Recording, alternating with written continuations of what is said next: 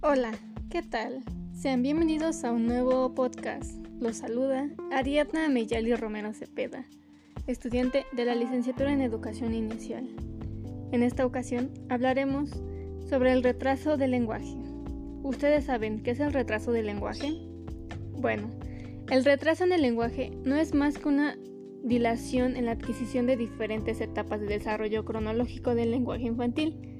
Esto quiere decir que cuando la adquisición de nuevos elementos lingüísticos de un niño es más lenta que la del resto de los niños de su edad. Algunas características normales en el desarrollo del lenguaje de un niño son a los dos meses el bebé gargotea y es capaz de reproducir sonidos vocálicos. A los seis meses el niño ya realiza conversaciones vocálicas.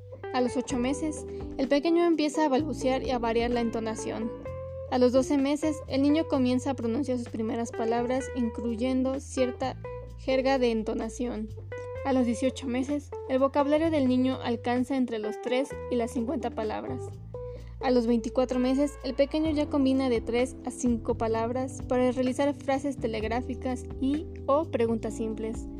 A los 36 meses, los niños no presentan ningún problema en el lenguaje.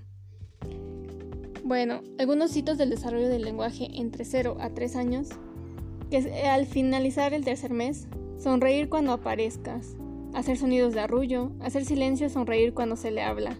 Al final de los 6 meses, hacer sonidos de gargoteo al jugar contigo o al dejarlo solo. Usar su voz para expresar placer y disgusto. Responder a los cambios en el tono de su voz.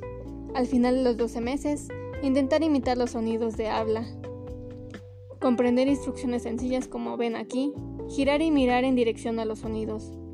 Al final de los 18 meses, reconocer los nombres de personas, objetos y partes del cuerpo conocidos, decir hasta 10 palabras. Al final de los 24 meses, usar frases simples como más leche, seguir indicaciones simples y comprender preguntas sencillas.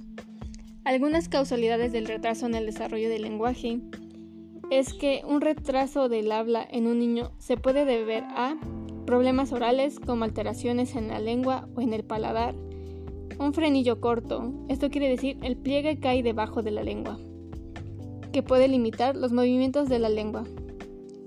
Muchos niños con retraso de habla tienen problemas orales motores. Estos ocurren cuando hay un problema en el área cerebrales responsables de la reproducción del habla. Esto dificulta que el niño coordine labios, lengua y mandíbula para emitir los sonidos del habla. Esto ha sido todo por hoy. Nos vemos en la siguiente emisión.